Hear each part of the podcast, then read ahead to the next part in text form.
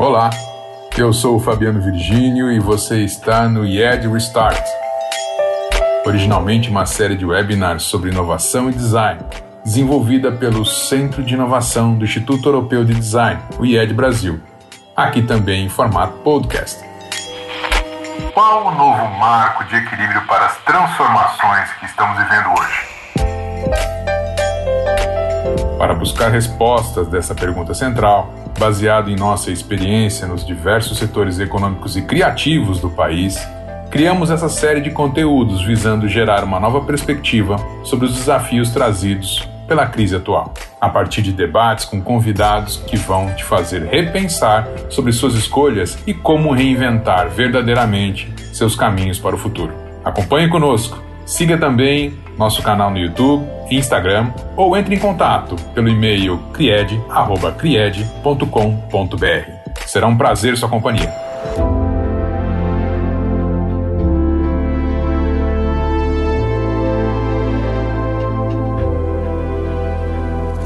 Olá a todos novamente. Vou falar um pouco sobre as temáticas, os desafios do mundo do trabalho e dos novos desafios também em relação à aprendizagem. E os nossos convidados, o Alexandre Teixeira e a Clara, né, eles são autores desse livro aqui, saído aqui do forno, uma, uma excelente leitura, uma, uma, excelente visão panorâmica do, dos desafios que nós estamos vivendo hoje né, nesse universo do trabalho e da aprendizagem. E, como eu disse, numa semana que comemora o Dia dos Professores, né, uma profissão tão importante para falar de qualquer projeto de futuro, poder trazer esse conteúdo para discutir com os autores aqui é ótimo. Então, em nome do IED, eu quero dar boas-vindas, Clara e Alexandre, pedir para que vocês se apresentem, para a gente poder iniciar aqui nosso bate-papo. Bom, Fabiano, obrigado. Prazer enorme estar aqui. Super obrigado pela oportunidade. É, vim falar um pouco do Aprendizagem, livro novíssimo, como você disse, está saindo do forno. E eu aposto que a gente vai aprender bastante, porque eu aprendi um monte na nossa conversa de alinhamento já, um monte de coisa sobre design que eu nem imaginava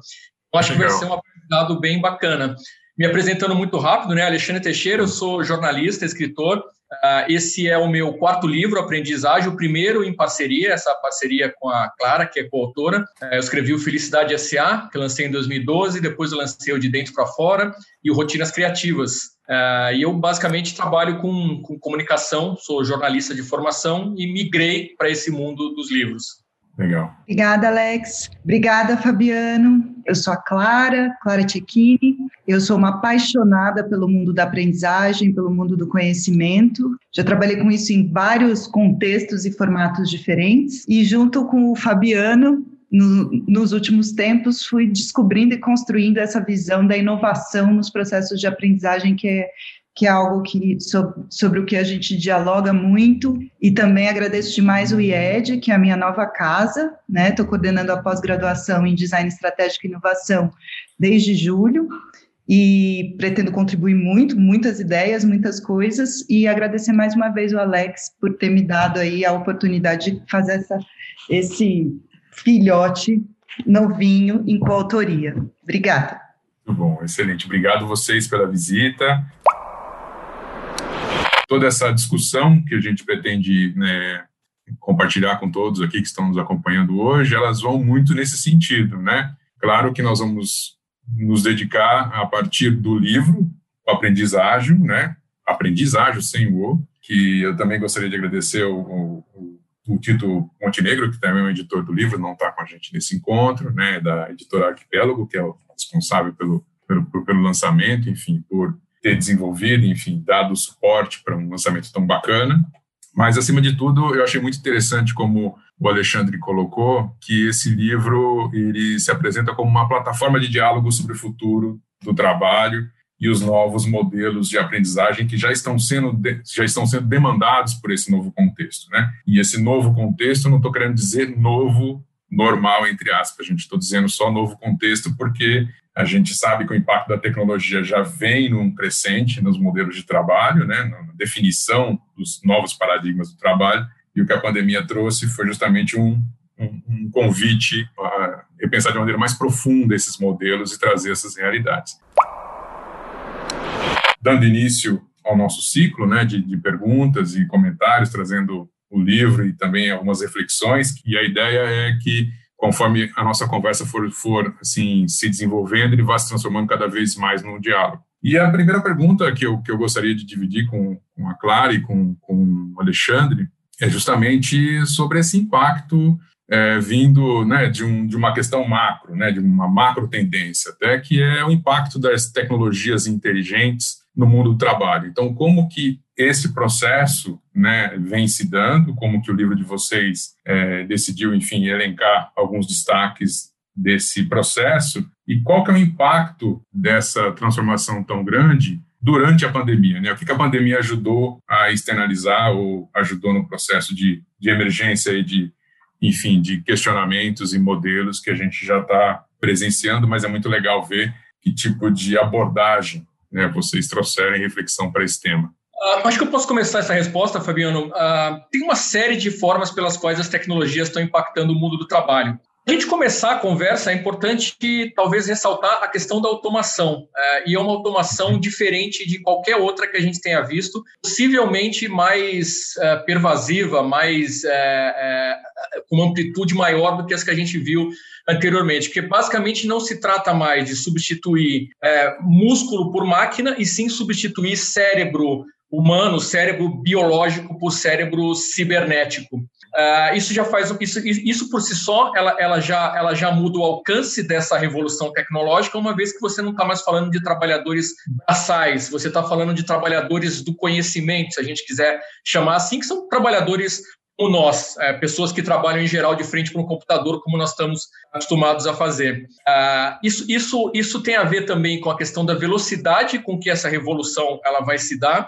Uh, e pode não parecer que isso está acontecendo, porque é, é, essa é tipicamente uma revolução que segue um ritmo exponencial. E o exponencial é uma dessas palavras da moda que está desgastada precocemente pelo uso intensivo, mas ela quer dizer uma coisa muito específica, que é, uh, ao invés de um ritmo linear, 1, 2, 3, 4, 5, é um ritmo exponencial, que é, é uma progressão geométrica, é 1, 2, 4, 8, 16, 32 e assim por diante. Essas, essas curvas exponenciais, elas costumam ficar flat por um tempo, até que de repente ela empina, e quando ela empina é muito rápido. E a gente está muito no comecinho dessa, dessa fase empinada da curva.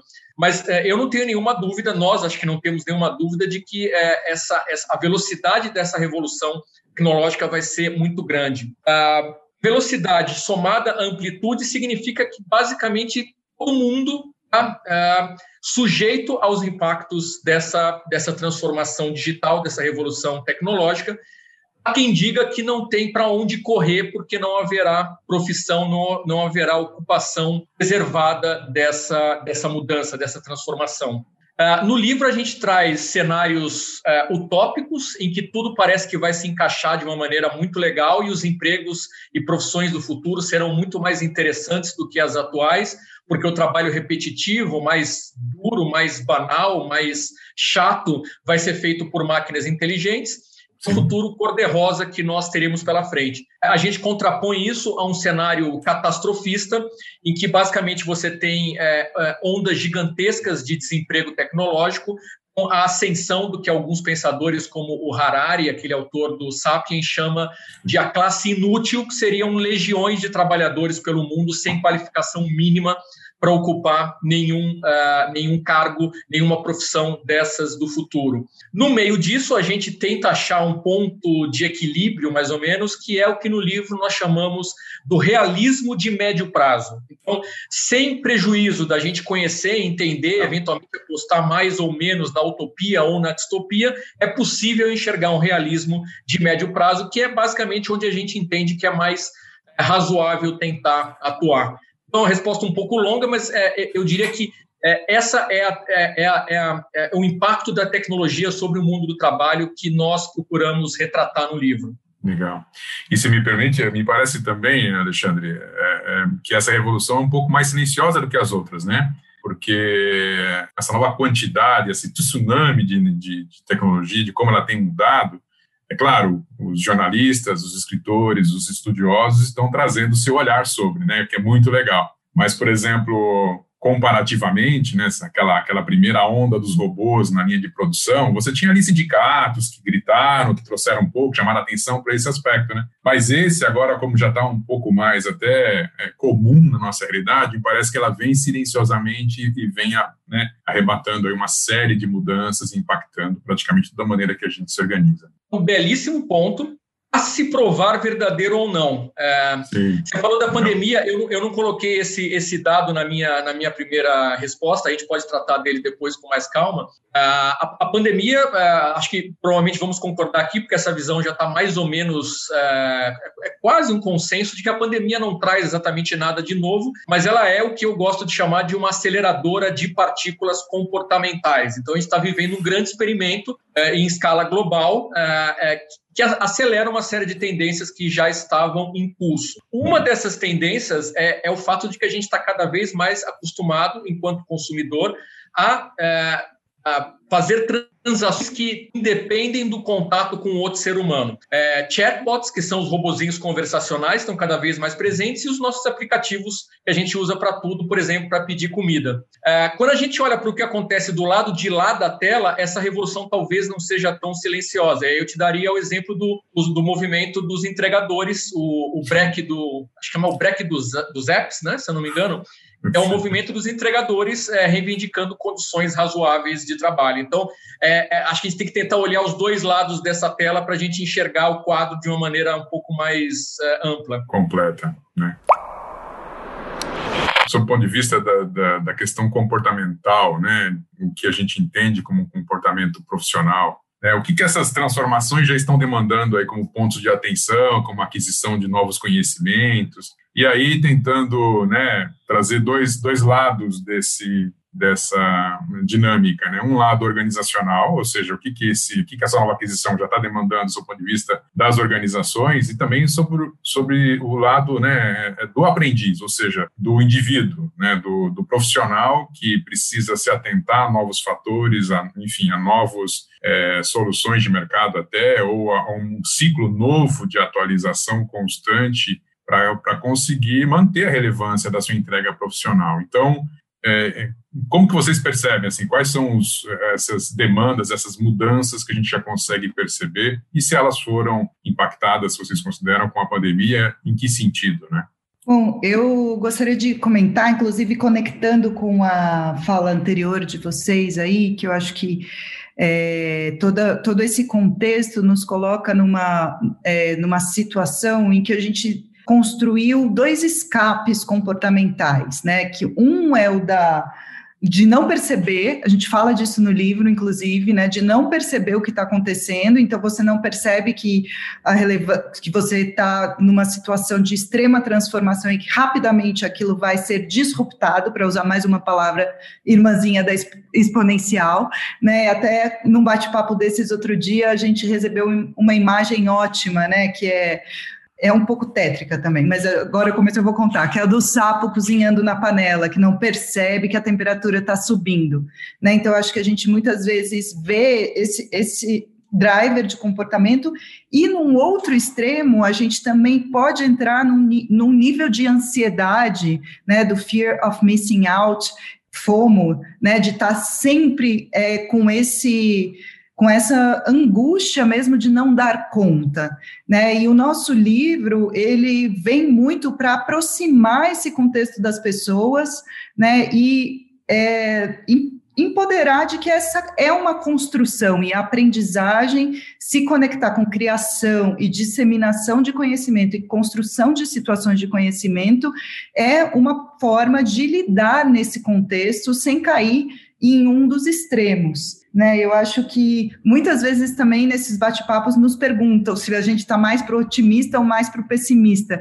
Eu não sei dizer o final da história, mas talvez diante desse pessimismo tremendo que a gente está vendo por aí, eu seja uma otimista, porque eu acho que é possível construir é, futuros melhores neste momento, né? É, é, é algo, inclusive, que eu sempre falo para os alunos do, do design estratégico e inovação da pós é que a gente está aqui porque a gente quer participar criativamente desse processo de transformação.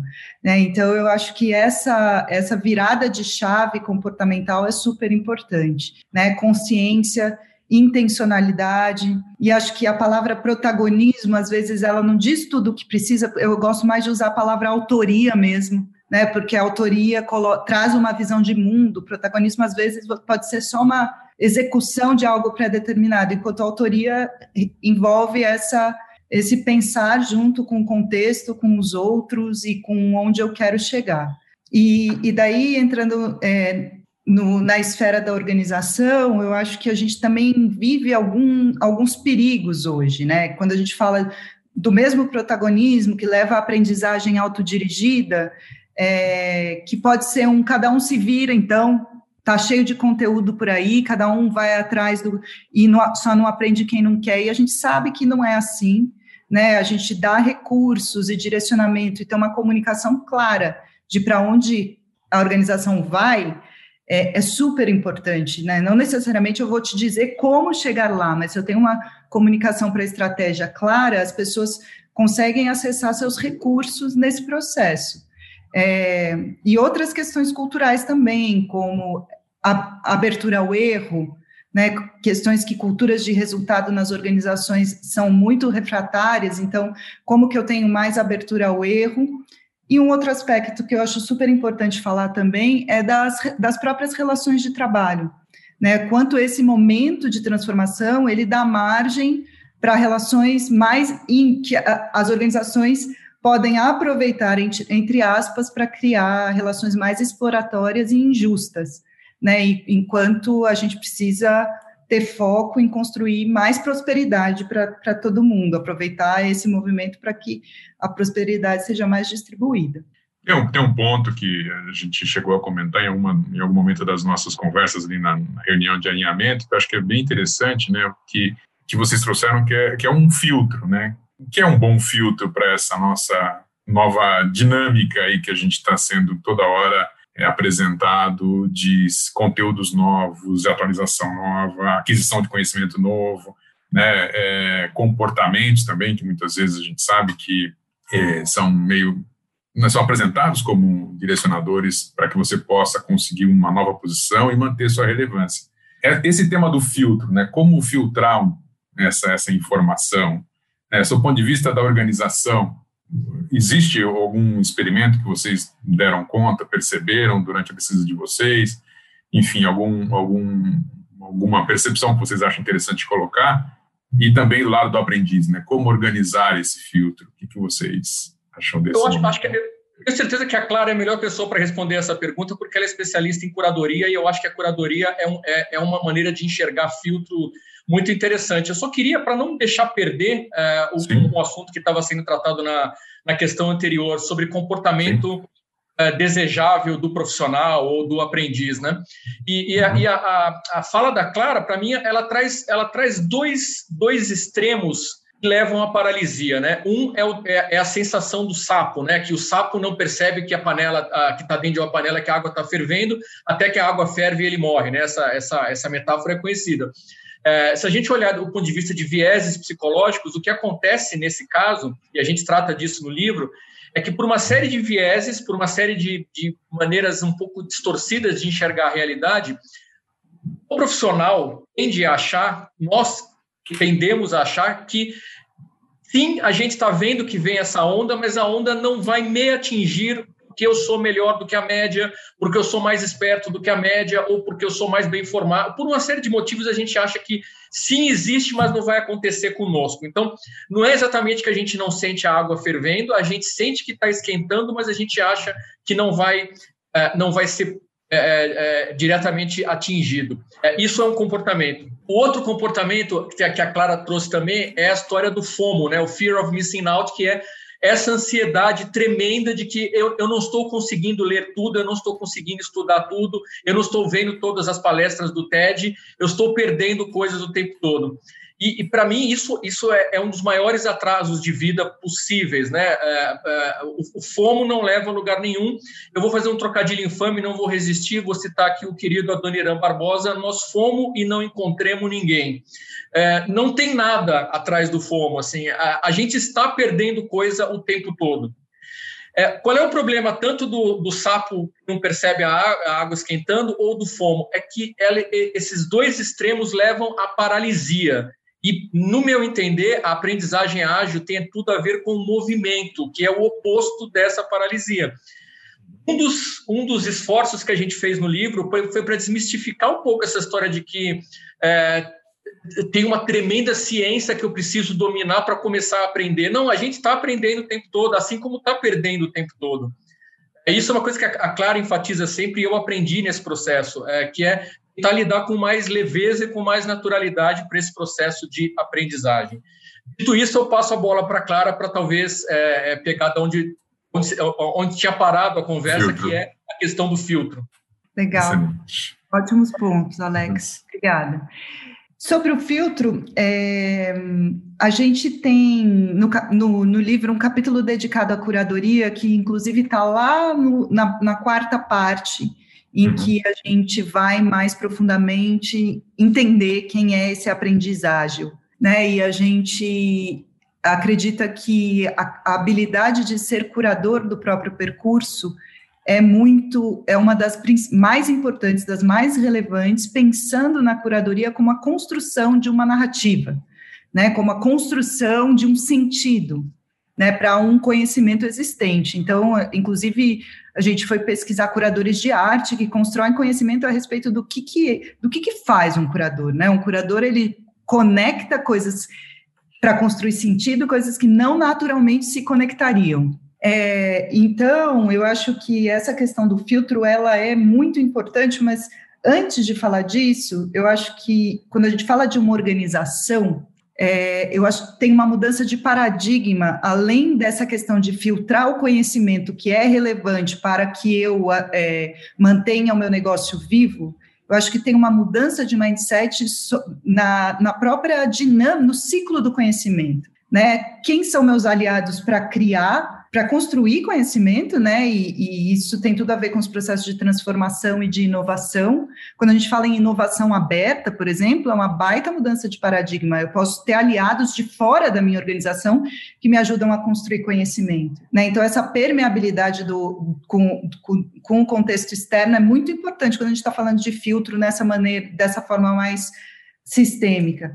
E, e eu gostei muito, teve a, uma, acho que o nosso primeiro bate-papo, que a Babi veio, a, a Babi Olivier, que ela é personagem do livro e tudo mais, e ela falou sobre colaboração de uma forma que, que super me marcou, né, que os algoritmos, eles não competem, se, se eles tiverem sinergia, eles colaboram. Eu nem fui atrás matematicamente de entender isso na ciência hard, mas eu achei bonita essa, essa imagem, né, então tem a ver com essa questão do, da maneira de pensar filtro, né, de não é, reter. Claro que tem conhecimento estratégico e, e negócios são negócios, negócios e tem patentes e tudo isso, não é disso que eu estou falando. Eu estou falando que é, a gente precisa incorporar essa outra camada de colaboração mais ampliada. É, e na perspectiva, então, isso no campo organizacional, na, na perspectiva do indivíduo, daí eu vou pedir para o Alex contar o case dele, pessoal, eu acho que cada vez mais a gente conseguir trabalhar com as máquinas, né? A gente fala muito do trabalhar com as máquinas, trabalhar com as máquinas na automação das rotinas de escritório, do dia a dia e etc. Mas os filtros automáticos, eles também podem nos ajudar muito, né, a chegar em conteúdo relevante. Mas a gente precisa educar os nossos filtros, né? Agir com intencionalidade em relação a eles é, aquele botãozinho de cancele aqui sua inscrição, gente, que vem no fim dos e-mails, ele pode ser usado. Eu uso um sempre, melhorou muito a minha vida, né? Porque você vai educando também os filtros automáticos e daí você coloca essa camada de criatividade, de construção e de autoria a, a partir, já com uma velocidade é, maior, combinando o filtro humano, que é o olhar do curador, com esse filtro automático. Alexandre, que, que, que ficamos curiosos agora. Isso, ficamos é. curiosos pelo seu, pela sua é uma, vivência, experiência. É uma, é, uma, é, uma, é uma prática super simples é, que, eu, que eu mencionei numa outra conversa, num contexto específico, que é o de é, é perceber que um dos desafios da relevância profissional é você saber trabalhar bem em parceria com as tais máquinas inteligentes. E numa tentativa de desmistificar isso, eu, eu tomo a liberdade, às vezes, de me usar como exemplo, com a enorme ressalva de que eu sou um sujeito low-tech. Não sou um cara super ligado em tecnologia, bem ao contrário, e eu não sou um aprendiz ágil também. Hein? É, é, eu, eu, eu escrevi um. Meu primeiro livro chama Felicidade S.A. E as pessoas, às vezes, achavam que eu, pretendia um guru da felicidade, em absoluto não é o caso, assim como eu também não me pretendo um guru aprendizagem ágil. Uh, mas o exemplo concreto é o seguinte: eu, eu, eu produzo uma newsletter semanal, circula às sextas-feiras, para uma, uma das iniciativas que eu estou envolvido, chamada ODA, que é uma sigla de O Dia Depois de Amanhã. Nessa newsletter, é, eu obviamente bebo de várias fontes, pesquiso uma série de, de fontes para trazer as notas, os insights, as ideias, né? E eu uh, fui percebendo com o tempo que na, na, busca do Google, não no desktop ou no, ou no, no laptop, mas nos dispositivos móveis, né, no, num celular ou num tablet, aqueles cards. Não sei se vocês já, já usaram, já perceberam, mas embaixo do, do, do campo para você fazer a sua busca no celular ou no tablet tem os cards, que são notícias é, que o, o, o, algoritmo, a inteligência artificial, num nível bem simples, vai te sugerindo. Se você nunca mexeu naquilo, é imprestável, porque vem todo tipo de, de clickbait, né? aquelas noticinhas para você clicar numa bobagem qualquer. Se você começa a escolher as coisas que você clica e você usa direto esse dispositivo para fazer as suas buscas, você treina o algoritmo, que é o que a Clara estava dizendo. Você precisa trabalhar nessa parceria de treinamento com o algoritmo. Se você fizer isso por algumas semanas é, ou por alguns meses, surpreendente o quanto o algoritmo, o algoritmo passa a te conhecer. E hoje, é, esses cards do, do Google, do, do, mecanismo de busca, eles, eles fazem uma seleção, uma triagem prévia de material de diversas fontes que eu costumo eh, pesquisar, o que por si só já é útil porque reúne num lugar só, mas muito mais interessante é, o algoritmo começa a me oferecer, a me mostrar coisas que eu não encontraria sozinho. Sites, blogs, textos do Medium, é, incontáveis fontes que eu não acessaria sozinho. Então, esse é um exemplo quase simplório de uma parceria de um ser humano limitado, diversos aspectos, inclusive no tecnológico, com a inteligência artificial. Bacana, é, porque é, é, enquanto vocês falavam, né, isso já fez parte de outras conversas em outros webinars aqui também, mas me, me veio à mente, né? O cérebro humano ele não, não gosta de mudança, né? Então você, na verdade, você acaba educando essas ferramentas para que elas te condicionem ou te ajudem nessa mudança. Né? É, o nosso nosso cérebro tem uma dificuldade, então até por isso se fala, né, que você precisa muitas vezes de algo para legitimar a mudança. E esse esse movimento depende muitas vezes de uma crise ou de uma mudança é, rápida de trabalho ou enfim ou um desligamento, um reposicionamento, tudo mais, isso faz com que as pessoas tenham um outro tipo de alerta ali, né? E muito interessante como, como vocês trouxeram, quer dizer, o quanto a, a inteligência artificial, se a gente olhar por esse, por esse viés criativo, no sentido de, entre aspas, adestrar, né, no sentido de clicar ali em algo que de fato é relevante, quanto ela vai nos ajudando também a criar um processo onde automaticamente, né, é, isso acaba surgindo na nossa tela e isso tem uma relação profunda com o que a gente está de verdade buscando ou tem como interesse naquele momento. Muito bacana esse, esse exemplo e esse, essa maneira com que vocês trouxeram esse, esse fato aí da aprendizagem, do treino né, dos, dos algoritmos. Quero complementar, é... posso complementar? Sim, claro. É porque eu acho que tem total relação com aquela paralisia dupla que o Alex também fez a síntese é, a partir do que a gente vinha refletindo, que é a visão do aprendizagem mesmo, né? Que não é significa rapidez, então não tem nada a ver com ansiedade, também é, e também não significa falta de percepção, mas tem a ver com duas palavras que eu acho que são consciência e intencionalidade. Né? Essa, eu acho que isso é super importante quando a gente fala de aprendizagem, quando a gente fala também dos filtros automáticos. Né? Acho que tem muita coisa interessantíssima escrita sobre filtro bolha, né, que é quando a gente não tem consciência e intencionalidade no uso do, das nossas, é, na educação dos nossos filtros automáticos, digamos assim, né, e a importância do, do curador humano olhando para isso e educando é, para isso no, num diálogo com, com as máquinas. E o Kevin Kelly, que é uma referência que a gente super usa no livro e que é um, enfim, abriu muito a minha forma de ver as transformações da tecnologia, da, da cultura né, e da tecnologia em diálogo.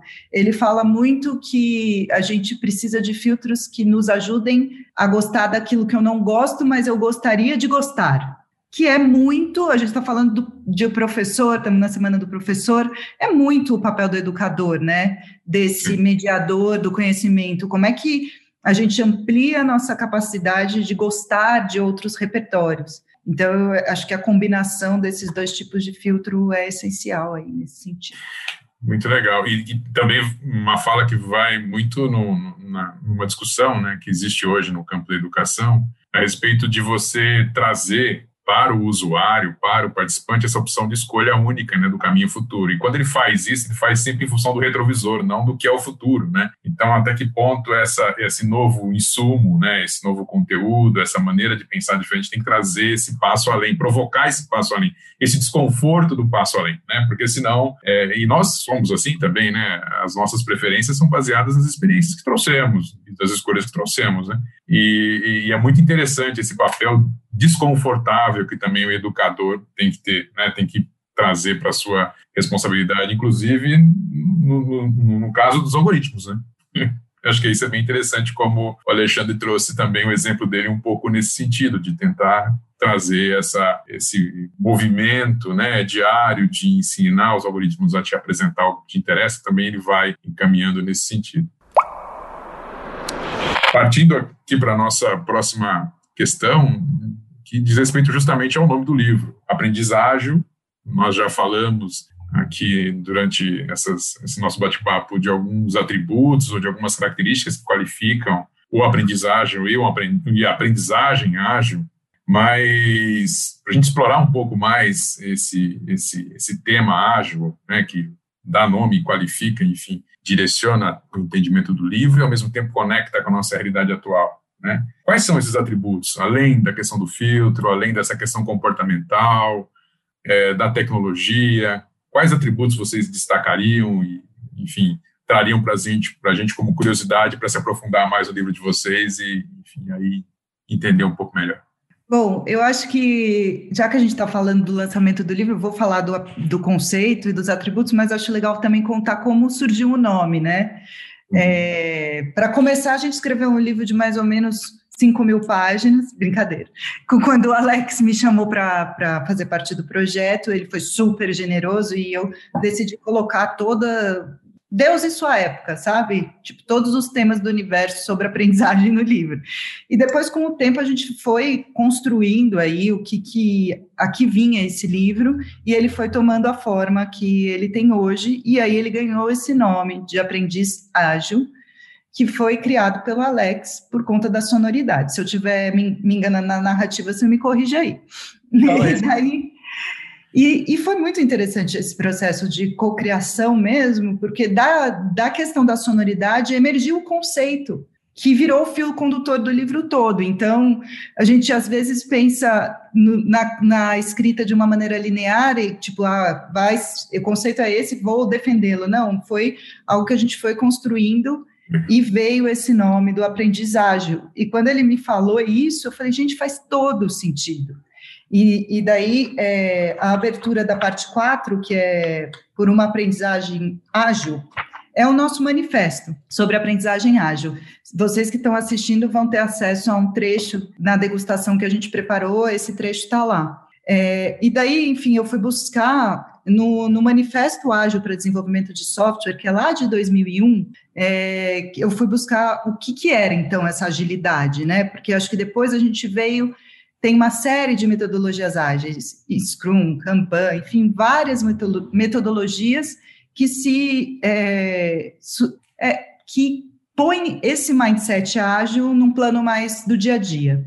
Mas o que, que diz esse manifesto? Indivíduos e interações mais que processos e ferramentas, software em, em funcionamento mais que comunicação abrangente, colaboração com o cliente mais que negociação de contratos e responder a mudanças mais do que seguir um plano.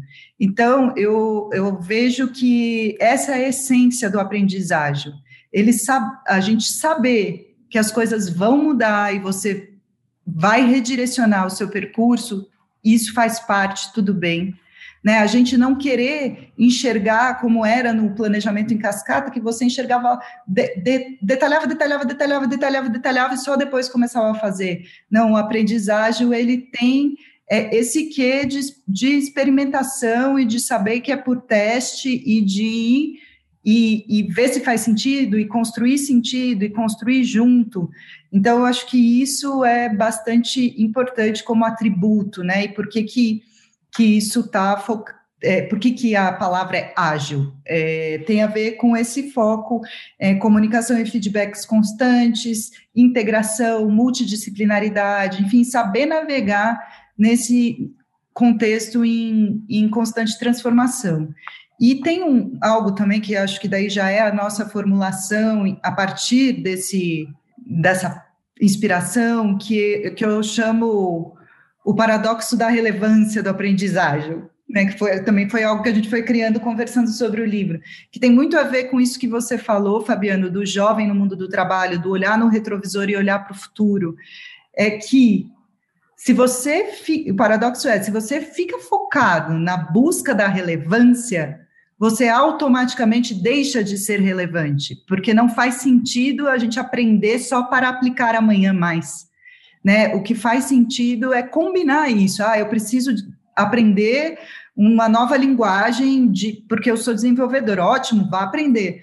Mas se você ficar focado só nessa dimensão ferramental e imediatista da aprendizagem, você deixa de ter a relevância que você tanto busca fazendo isso. Né? Então, acho que o aprendizagem ele é um curioso, ele e ele gosta, ele e ela, né, gostam de aprender e não terceirizam. Né? Acho que isso é super importante também. Acho que a gente faz parcerias no, na curadoria do nosso percurso de aprendizagem. A gente se vincula a instituições que a gente respeita, acompanha pessoas que, que ampliam nossa visão, mas não dá para eu terceirizar e falar aqui, pronto, vão decidir para mim, vai estar tá tudo resolvido a partir de agora. É, e, e, que a aprendizagem é fluxo também, e lidar bem com isso, né? Que, que é um movimento constante eu acho que tem uma, tem uma coisa que a Clara falou no final agora que, que me leva a um, a um atributo que está. Não, não existe um capítulo sobre ele no livro, mas ele, ele de alguma maneira, acho que se, se o, lido, o, o, o livro lido uh, com atenção é, é, um, é um atributo que permeia o livro, que é uma certa rebeldia que a gente chamou no subtítulo do livro de subversão criativa, uh, que, é, que vai muito nesse sentido de, não, de, de que a aprendizagem, no fundo, não é terceirizável, né? um pouco como com aqueles convites de casamento, né? Esse convite é pessoal e intransferível. Esse convite para você aprender, ele é pessoal e intransferível. As organizações podem te ajudar, pessoas que você admira, que você confia, podem te ajudar, a inteligência artificial pode te ajudar, mas no fundo é, é, um, é, um, é um dever e um direito é, é de, de cada um, né? Então, eu acho que tem um componente de rebeldia é, e, e, esse componente de rebeldia ele, ele deveria estar mais presente, inclusive na aprendizagem corporativa. E aí tem uma diferença interessante de abordagem, porque a Clara é uma estudiosa de aprendizagem e conhece a aprendizagem corporativa por dentro e por fora, e eu sou um, um curioso e um jornalista que entrevista pessoas e que forma seus, seus juízos, eventualmente certos ou, ou equivocados, mas esse componente da rebeldia, me parece, deveria estar mais presente na equação da aprendizagem corporativa, que ainda me parece excessivamente controlada. Uh, isso é tratado no livro de uma maneira muito mais sofisticada do que eu vou ser capaz de dizer aqui, mas é, essa ideia top-down de que uh, a organização decide o que as pessoas, as habilidades que as pessoas precisam desenvolver, oferece ali um menu para aquela pessoa estudar com algumas variações e depois vai controlar se ela aprendeu, é, me parece quase uma antítese da agilidade. Seria é, uma. uma eu, te, eu, tenho um impulso de, de, definir pelo oposto do que eu imagino que seja um caminho ágil. Uh, eu, eu, gosto de, de pensar é, de uma maneira que eu vou expressar, é, talvez uma simplicidade exagerada, que é uh, essa, essa curadoria do ponto de vista pessoal, mas acho que também organizacional, poderia ser dividida em três movimentos, que seria o primeiro, eu, enquanto aprendiz, bebo de diferentes fontes, estou o tempo todo buscando conhecimento, é, é, informação de diferentes fontes, processo aquilo, aplico aquilo, que é uma característica da aprendizagem ágil ou de qualquer coisa ágil, é não aprender e deixar isso numa nuvem, não estou falando da nuvem digital, estou falando uma nuvem intelectual, é, é trazer para a sua prática, aplicar, a partir da aplicação vem novos insights e num terceiro movimento eu compartilho aquilo. Então, eu acho que tem esses três movimentos, eu bebo em, em diferentes fontes, eu processo aquilo, aplico aquilo e depois eu compartilho. Isso, isso de alguma maneira, para mim, é um caminho ágil, na minha visão interage muito com, essa, com esse tema de vocês, né? A questão de, de questionar o vertical, né? Porque você ser um, um, profundo estudioso, mas dentro de uma verticalidade, dentro de um, de um, pensamento, de uma área única, então é muito interessante trazer de maneira estruturada, como vocês trouxeram, esse, esse olhar a respeito dessa necessidade de ampliação do olhar né? e trazer isso para uma de uma maneira profundamente conectada com os desafios que a gente está percebendo pela questão tecnológica, principalmente. Chegando aqui ao nosso, ao nosso tema, que se aproxima mais da questão da escola, do professor, enfim, né, nas características que vocês trouxeram e também no livro, né, tem um é, subcapítulo, se não me engano, dedicado à questão da emoção e da criatividade. Como que esse aspecto tão humano ele, ele vem trazer, né, vem complementar ou vem até qualificar de uma maneira talvez decisiva é, essa característica da qualidade ágil, né, da aprendizagem ágil e do, do também do aprendiz ágil. Né? Qual, é o, qual é o valor que a criatividade ganha nesse contexto? Pensando que aqui no IED né, nós temos a prática, tradicionalmente há mais de 50 anos, de atuar como uma escola. Então, o professor, de uma certa forma, ele vem criando processos de aprendizagem também, né? É, e agora, diante de novos desafios. Num, no sentido né, da educação corporativa, eu represento o Centro de Inovação do IED também, trabalho desenhando programas tailor-made para a educação corporativa, eu entendo que esse aspecto da criatividade como engajamento esse, essa caráter, esse caráter mais é, até afetivo, né, em relação ao que deve ser considerado na própria relação entre as pessoas, ou até mesmo no caráter de engajamento para que uma solução possa atingir um nível de eficiência um pouco melhor. Né? Como que vocês é, é, refletiram sobre essa camada da criatividade né, diante desse contexto novo que a gente já já está conversando aqui nas questões anteriores e que no livro vocês se aprofundam de maneira tão bacana? É, acho que tem um, um, capítulo no livro em que a gente fala sobre essa questão de o que aprender, então. E daí a gente levanta várias perguntas e não responde nenhuma nesse livro. Tipo, o que fazer para se manter relevante? O que aprender, afinal? Não responderemos. É, mas, brincadeira, a gente responde só que... Não, é verdade. Não sim ou não. não, não isso aqui verdade, eu, eu, acho que o livro é um livro, eu, é, ele foi. É, nós nunca conversamos sobre isso, na verdade, mas eu acho que o grande serviço que esse livro, pelo menos, se propõe a fazer é, é trazer grandes questões, grandes inquietações, né? E, e, e, talvez mostrar como algumas pessoas e organizações têm resolvido as coisas. Mas eu gosto da ideia de que tem muito mais perguntas do que respostas nesse livro mesmo. É, e inclusive isso que eu ia comentar até responde um pouco essa pergunta do Flávio Santana de como transitar esse mindset para a academia. Tem um, um professor que chama John Horgan, ou Horgan, enfim, que ele é, publicou em 2018 um artigo na Scientific American, que a gente cita no livro, que é, o artigo é intitulado Por que estudantes de STEM, né, Science, Technology, Engineering and Mathematics, precisam de cursos de humanidades? E assim, gente, procurem esse artigo, porque é um manifesto a favor da nossa capacidade de subversão criativa né? Porque ele fala justamente de que as humanidades são subversivas e nos ajudam a entender quem somos, mas quem podemos e queremos ser né? Lembram-se da nossa é, imensa capacidade da gente se iludir, que cada ser humano é único. E ele fala algo assim que eu acho que é genial quando a gente está pensando no papel do professor nesse contexto. Ele fala: se eu fizer o meu trabalho, ao final deste curso, você questionará todas as autoridades, inclusive eu né? Porque ele é um professor encarregado da cadeira de humanidades num curso de tecnologia.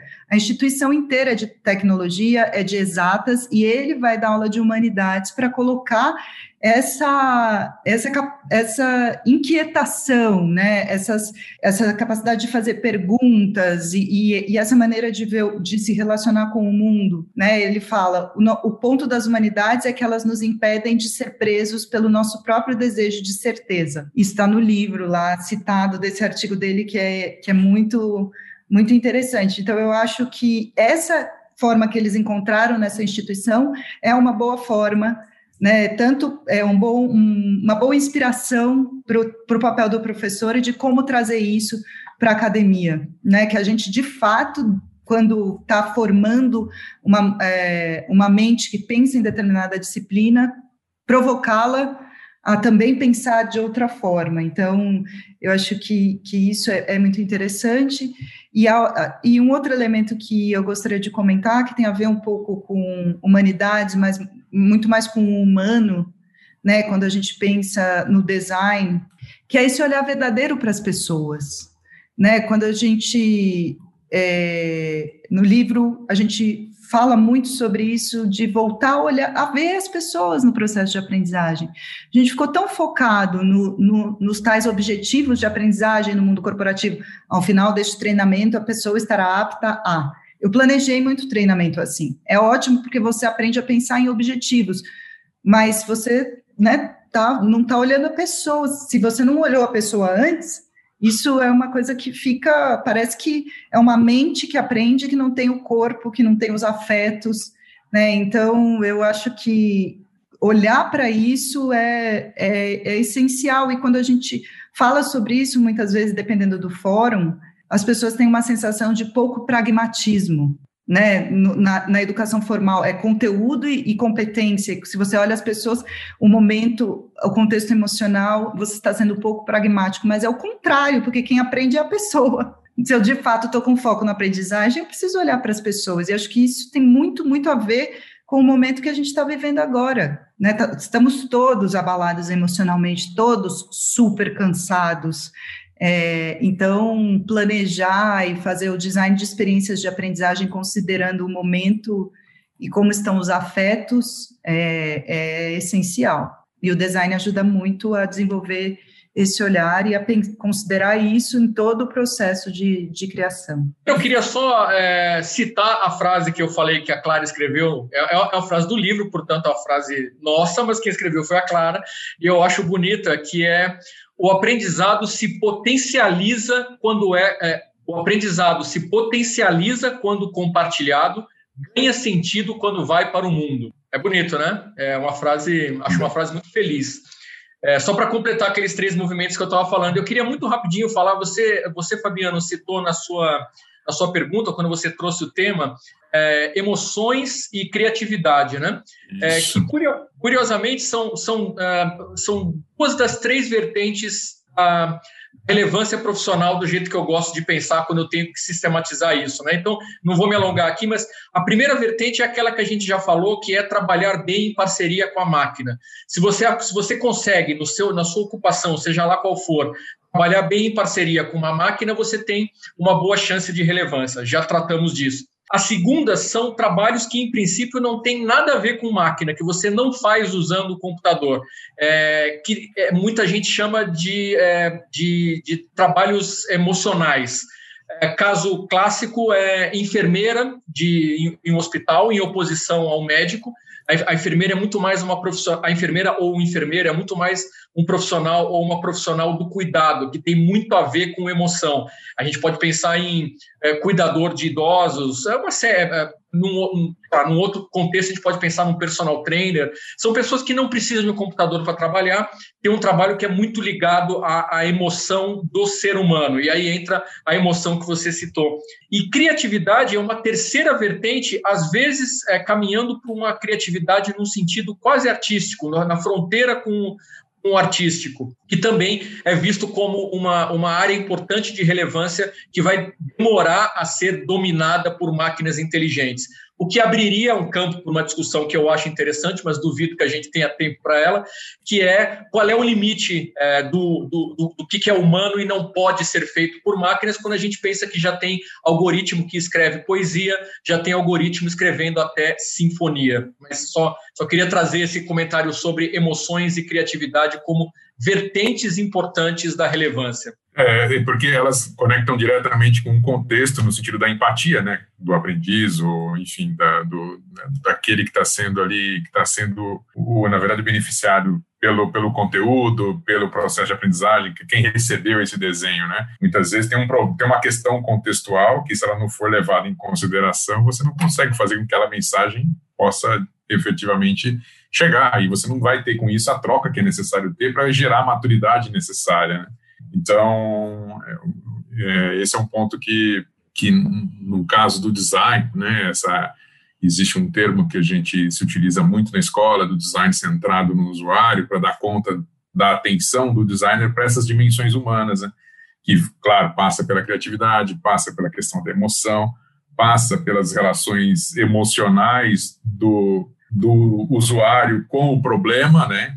Porque muitas vezes existe uma dependência, uma relação emocional, que afetiva, que já foi estabelecida do usuário com o problema, que muitas vezes é o que mais dificulta ele a conseguir se libertar daquele desafio, vamos chamar assim chegando ao fim do nosso, da nossa série de reflexões, como é que vocês percebem o futuro? Esse futuro que é realista e médio prazo, como vocês colocaram, né? Quais são os insights que, que, que vocês conseguiram perceber no processo de, de, de organização do livro e de publicação também, enfim, de trazer ele para a vida, mas uma provocação extra aqui, que é, ok, agora que o livro já está completando aí quase um mês, né? O que, que as conversas sobre o livro, né, o que, que, que tipo de impacto ele já trouxe, é, que vocês acham interessante destacar pensando nesse futuro é, realista e esperançoso, como disse o Vilmeira. O Vilmeira disse que ele é um realista esperançoso, porque ele não gosta, ele coloca, gosta de se, se colocar aqui, né? Então, para esse realismo esperançoso para médio prazo. É, eu vou, vou, começar aqui porque eu gosto de pensar esses cenários, mas eu tenho certeza que a Clara vai trazer algumas coisas que talvez falem mais diretamente com o lado esperançoso, no sentido de como a aprendizagem pode, é, pode ajudar a resolver problemas, né? Porque é, eu, eu, eu, se eu tivesse que sintetizar o que, que é esse realismo de médio prazo, diria que possivelmente a gente vai assistir um período de aumento expressivo da produtividade o que é importante porque a produtividade, é, como regra, ela traz riqueza, é, é, é, a mesma, é, é mais, a mesma quantidade de pessoas produzindo mais ou até menos gente produzindo a mesma coisa ou produzindo mais, o que tende a aumentar a riqueza disponível na sociedade, no entanto, acompanhada de um desemprego tecnológico estrutural muito elevado. Uh, se você juntar essas duas coisas, a gente tende a ter sociedades mais ricas na média, no entanto, ainda mais, mais desiguais que nós temos hoje. O gap tende a aumentar de diversas formas, inclusive entre pessoas mais e menos qualificadas. É, eu não tenho a menor dúvida de que esse é o grande desafio é, das, das, das, sociedades é, no, no futuro que a gente consegue enxergar. A pandemia sendo um gigantesco laboratório disso. Não por acaso o assunto renda mínima ou renda básica universal entrou no nosso, no nosso debate cotidiano, de maneira torta, como costumam ser as coisas por aqui, mas, mas entrou de alguma maneira. Isso é absolutamente relevante. É, e isso é uma questão muito séria de política pública que vai ter que ser é, vai ter que ser de alguma maneira tratada nos próximos tempos, tá? É, é, é essa é a minha, é a minha síntese de, de, de, futuro seria essa. Eu acho que, enfim, começando pelas conversas, né, a gente também, outro, outra ideia que emergiu da, do fazer foi essa de que o livro é uma plataforma para diálogo mesmo, né, ele é importante como matéria, é importante que ele tenha aqui suas páginas e que isso esteja estático, porque isso é, potencializa, para usar a mesma palavra que o Alex citou, muito, muita, muita, muita conversa. Então, eu acho que isso foi, acho que o que eu mais aprendi nesse processo é o quanto faz sentido para tanta gente falar sobre aprendizagem. E sobre aprendizagem mesmo, não sobre educação, não sobre, sobre a, como aprender, né? Está todo mundo percebendo que precisa, cada vez mais a aprendizagem é um tema, mas parece que você tem que fazer um curso para fazer um curso para aprender aprender. E, na verdade, o objetivo do livro é aproximar. Então, eu acho que sobre as conversas é isso. Sobre o futuro, assim, é, queria falar um pouco mais do nosso campo do que do campo mais amplo que o, que o Alex fala com muito mais propriedade, mas eu acho que algumas coisas que ficam muito claras para o futuro é que as escolas e as instituições de, de ensino continuarão sendo essenciais, né? Eu acho que a gente vem, tem umas, muitos espasmos no mundo da educação de que, tipo, vamos destruir os modelos atuais, tudo vai acabar, não precisamos mais de escola, e não é assim né, as escolas são fundamentais e as escolas como o, o IED que tem uma identidade, né, que você se conecta a um propósito e a partir dali é, tem uma contribuição para a curadoria do próprio percurso, acho que isso continua sendo muito relevante. É, o design de experiências de aprendizagem é uma atividade profissional a gente também vê em espasmos enlouquecidos de desvalorização do professor, e talvez o professor, como aquele que transmite conteúdo, de fato, é, é, não vai ser essa mais a essência, mas eu também já acho que não é há muito tempo. Né? Os bons professores são provocativos e geram diálogo e constroem conhecimento, então é, não, não gosto de nada que desqualifica os modelos anteriores, sabe? Ah, a educação no, é como a fábrica no século XVIII. Não é, não é bem assim. Talvez como grande imagem seja, mas tem muita gente fazendo boas experiências. E acho que o futuro é dessas experiências combina, combinadas com, a, com, os processos mais tradicionais. Né? Um outro, mais dois aspectos que, que são, assim como a comunicação eu acho que cada vez mais todo profissional vai perceber que a aprendizagem é, é, é, um conhecimento que ele precisa ter, né? Mesmo que eu seja alguém que lida com uma área extremamente técnica, eu preciso saber me comunicar, isso a gente já aceitou, mas eu preciso aprender e criar oportunidades de aprendizado também, em qualquer área que eu trabalhe. E por último, é, e a gente fala disso do livro, é essa responsabilidade so social sobre a aprendizagem sabe? Acho que a gente, assim como a gente não está percebendo essas mudanças, talvez a gente não esteja sentindo de verdade o quanto a, a crise de aprendizagem na educação básica é grave. Né, acho que a gente às vezes fala muito sobre o profissional, o reskilling, o skill gap, milhares de coisas que são importantes, mas a gente não pode esquecer de que as escolas, as crianças precisam aprender melhor, desde pequenas para que elas tenham a oportunidade de seguir aprendendo. É, então, acho que esse lembrete é super importante e, e é, é, é, um assunto de todos nós, mesmo quem não está lidando com a educação básica.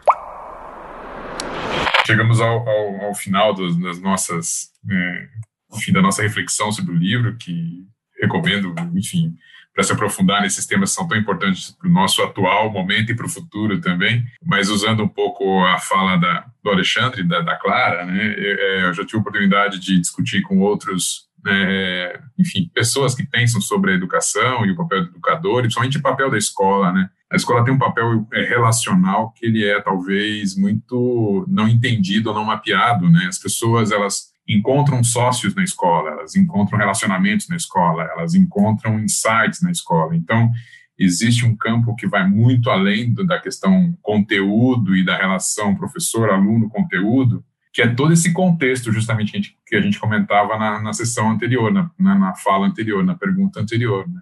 E, e, hoje é fundamental você deixar esses espaços com total abertura para que insights e novas pessoas possam se conectar e esse relacionamento venha cada vez mais, a, enfim, a ser é, é, assim aberto ao que de verdade pode ser importante e qualificar nossa experiência de futuro, né? tanto no trabalho quanto na aprendizagem. Então, para o IED, de maneira geral, o IED sempre teve em todas as suas sedes né, um, um espaço que chamava uma praça, né, tanto nas sedes na Itália, quanto na Espanha, quanto aqui também, que é justamente um lugar onde você convida esse relacionamento, convida as pessoas a trocarem, um espaço aberto. Então, nesse sentido, é muito especial poder receber vocês dois né, nesse, nessa nossa praça virtual aqui, né, para é, abrir para a nossa comunidade, para reflexões tão bacanas e também convidar para que vocês continuem conectados. Claro que a Clara, ela já, né, já praticamente veio e ficou, e enfim, já está conosco, né, no, na, na, coordenação do curso de Design Estratégico, mas o Alexandre também está conhecendo um pouco mais a escola, que, enfim, se aproxime, pense na escola como um, um espaço que realmente pode, é, que que pode promover essas conexões ou novas reflexões e estamos totalmente abertos para esse tipo de é, discussão tão bacana que vocês conseguiram reunir e sintetizar no livro. Né? Então, é, abro para vocês agora para um encerramento, para uma falas finais e, enfim, uma reflexão final, um insight final que, que surgiu aí a partir da nossa conversa. Bom, eu, eu quero só agradecer é, a, a, a, oportunidade de hoje e esse convite para estar mais próximo de vocês, que certamente já, já aceito de público aqui. Muito obrigado, obrigado também a você que está assistindo a gente. Uh, eu, eu fiquei devendo aquela história do que, que o livro já trouxe de, de, de, impacto. De, acho que seria pretencioso dizer que nesse mês o livro trouxe algum impacto assim que eu consiga enxergar é, para fora, mas olhando para dentro, de fato tem isso que a Clara falou, que é, é, perceber o quanto tem de discussão a partir do livro. É muito interessante ver é, e ouvir as pessoas comentando sobre um livro que a gente põe no mundo, e, e aí a, a, as leituras que as pessoas fazem do livro são incríveis, né? Na nossa, na nossa vou, vou revelar um bastidor aqui, Fabiano, na nossa conversa aqui de alinhamento, você certamente vai se lembrar, no comecinho da conversa, é, é, é, a gente estava falando sobre o que, que o livro tinha a ver com design, e assim, eu estava um pouco assustado, acho que esse livro não tem nada a ver com design, né? E o Fabiano começou a conversa dizendo assim, olha, eu, eu, eu li o livro e me pareceu que quase tudo tem a ver com o nosso tema de design. Então, é, é, é claro que primeiro me abre os olhos sobre como pensar design de uma maneira muito mais abrangente, mas é, eu acho que essa, é isso que a Clara chama do livro como uma plataforma de discussão é super rico. E uma, uma, uma, uma uma frase que eu já não me lembro, infelizmente, quem disse, mas foi numa das conversas que a gente teve sobre o livro que eu pretendo adotar é que aprendizagem é um estilo de vida, é, que é uma definição que eu achei super precisa e que não é minha nem da Clara e eu infelizmente não lembro de quem é, mas eu vou adotar meio apocrifamente que é aprendizagem ágil é um estilo de vida. Obrigado. Você. Bom, obrigada, Alex, mais, por mais um papo muito bom. Obrigada, Fabiano, pela interlocução de sempre. E queria agradecer muito especialmente ao IED mesmo por me acolher, porque para mim, diante da minha trajetória, é muito especial poder estar numa instituição de ensino, né, num lugar que está pensando e que está querendo renovar o olhar para a aprendizagem para a educação e que tem a formação como o principal objetivo. Né? Eu, claro que eu sou muito grata e aprendi a construir muita coisa, tendo trabalhado em empresas e tendo trabalhado em, em ONGs e etc., com projetos de educação voltados a algo. Mas estar numa instituição de ensino é muito bom e, e dá vontade de fazer muitas coisas. Então, muito obrigada ao IED, obrigada ao Fabiano e ao Alex e a todo mundo que está nos assistindo. Muito bom.